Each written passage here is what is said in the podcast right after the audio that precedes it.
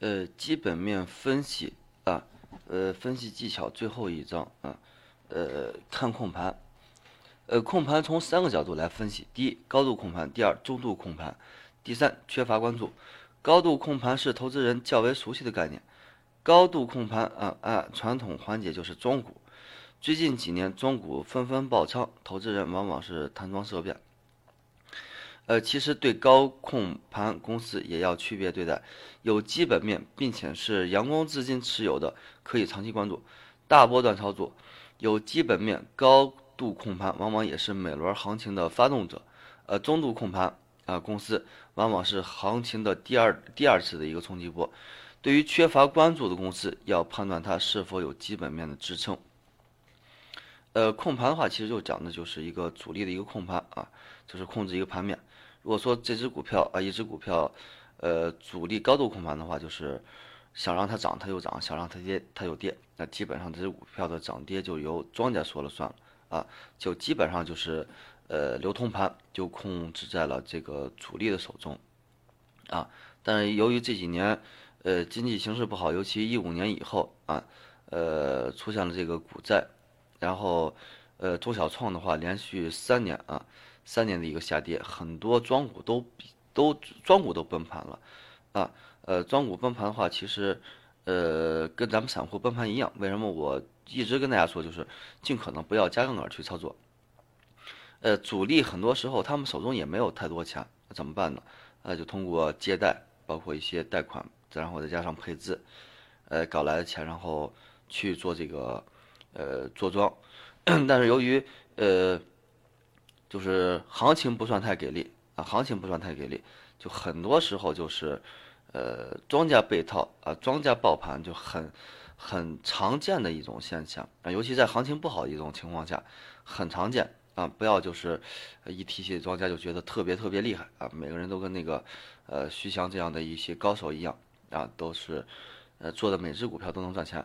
但如果说呃庄家手中啊钱就是不成问题的话。有足够资金，保证他把这只股票完完全全做完的话，啊，这也没关系。就如果说跌仓了，呃，股票跌了以后下跌以后的话，他不断补仓就行了啊。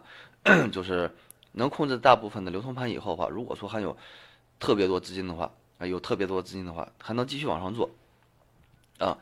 呃，为什么说要需要特别多资金呢？啊，就是。如果说我们做就是主力做一只股票的话啊，就是占流通盘百分之三十。比如说啊，呃，需要需要十个亿啊，需要十个亿，呃，主力最少得有有二十个亿到三十个亿的时候才能把这只股票做起来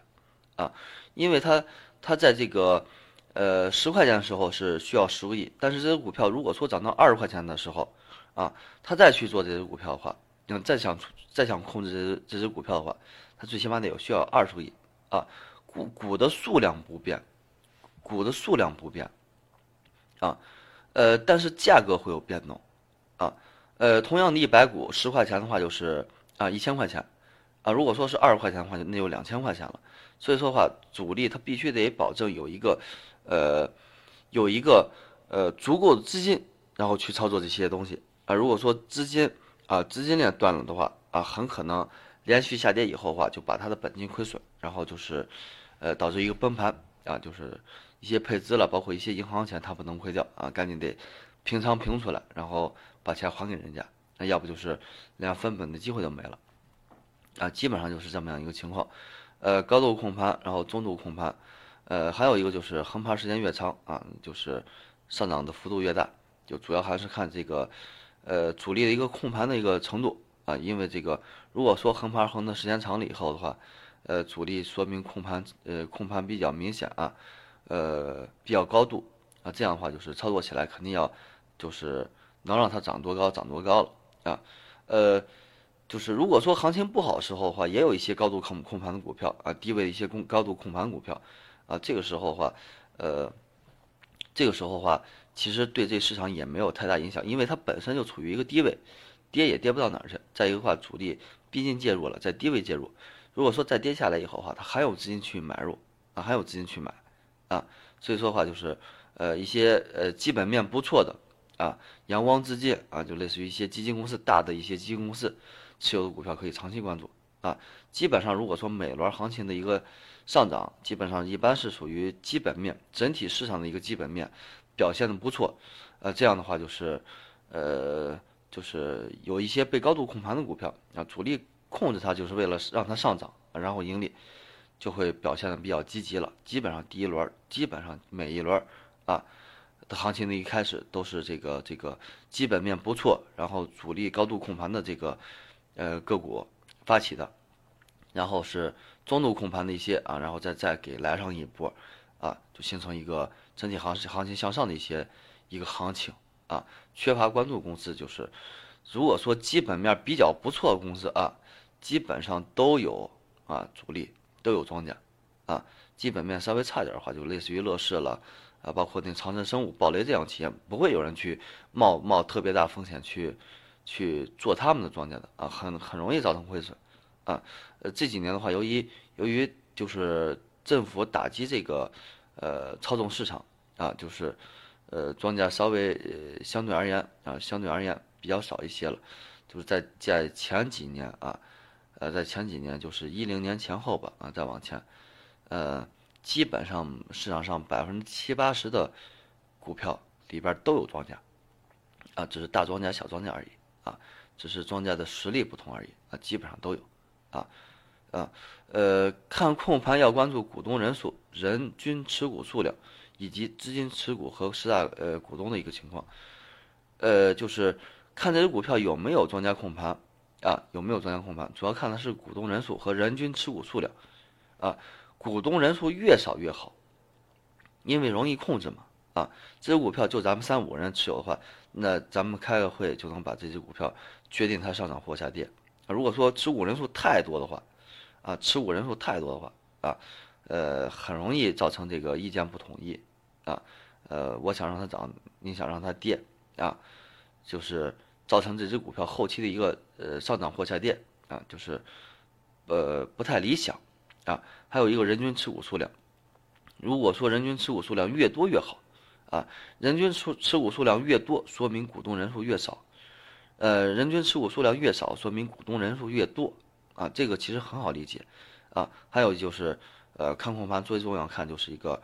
呃，就是一个股东人数，人数越少越好，人均持股数量越多越好，啊，基金持有啊，如果说有大型的基金公司持有的话，有这样的企业更好，啊，基本上就是这样一个情况，呃，咱们的这个。呃，市场的一个基本面的一个分析啊，基本上就讲到这儿了。然后，呃，基本面分析，咱们把这个课程的话安排在了这个呃初级系列课程当中啊，也是咱们第一次，呃，第一个开始讲的啊。因为我个人认为，呃，除了咱们最基本的，呃，知道股票是是一个什么样的一个东西，然后，呃，最基本的买卖都会了啊，怎么赚钱，怎么亏钱都理解了以后的话，呃。初步去分析市场、分析这个股票时候的话，我们应该把这个基本面放在第一，啊，因为它是这个呃个股也好、企业也好啊，一个板块也好，包括这个整体市场也好，这是我们所能看到的东西，啊，所能一目了然看到的东西，啊，咱们基础课程一个是基本面，啊，一个是技术面的一个基础。基本上是，别管是 K 线也好啊，别管是一些其他的一些指标也好，这是给我们直接让我们能看到的一些东西，啊，首先我们应该学习股票，应该应该就是做到一点，就是我们看到什么就是什么，啊，这家公司出现了利好，它就出现利好，啊，这家公司近期量啊关注量比较多，呃比较大，资金量比较大，它它说明它就是有这个。呃，大资金关注啊，长期的一个资金关注，啊，呃，我们在中级课程当中讲的一些东西，就是主要讲的一些理论，啊，呃，主要结合就是技术面，然后再结合结合基础基础面，啊，基本面，呃，现在这个股票处于现在这样的一个位置，它爆出来一个这样的一个新闻，这样的一个利好，或者说是一个利空，啊，或者说是走出来这么样的一个指标，啊，出现了这样的一个图形。主力的意图是什么？啊，中级课程当中主要节讲的就是这些，啊，所以说的话，咱们学习股票还是我之前所讲的，一步一步来，首先我们应该是学到一些东西，看到一些东西，然后我们认为我们所学到的、所看到的就是这样。之后的话，啊，我们学习一些心理啊，一些呃理论，然后去考虑主力如何才能赚到钱。最终结合我们啊，我们的所学的所有东西啊，基本面、技术面，然后再再结合一些大的理论去考虑这个市场主力如何如何赚钱。如果说我们能跟上主力的话，那么我们赚钱也是呃没问题的啊。所以说的话，基本面啊特别重要的一个东西，希望大家反反复复学习之后的话，自己再去市场上做一些理解啊，理解透了以后的话。别管理解对与错，那因为这个理解对与错的话，对于我们后期的呃能否赚钱啊，呃关系并不是太大，因为这个基本面，光看一个基本面，在目前的 A 股市场很难让我们赚到钱，很难赚到钱啊，所以说的话，必须得结合技术面之后结合那些理论，但是这个基本面不看呃根本不行啊，不看根本不行，所有的理论当中的话都会用到。啊，所以说的话，大家反反复复学习。如果说有什么问题的话，可以加我的微信 QQ，或者说给我来电话都可以，咱们再再去探讨啊。好了，今天的这个呃基本面的分析的所有课程就到这儿了，祝大家投资愉快。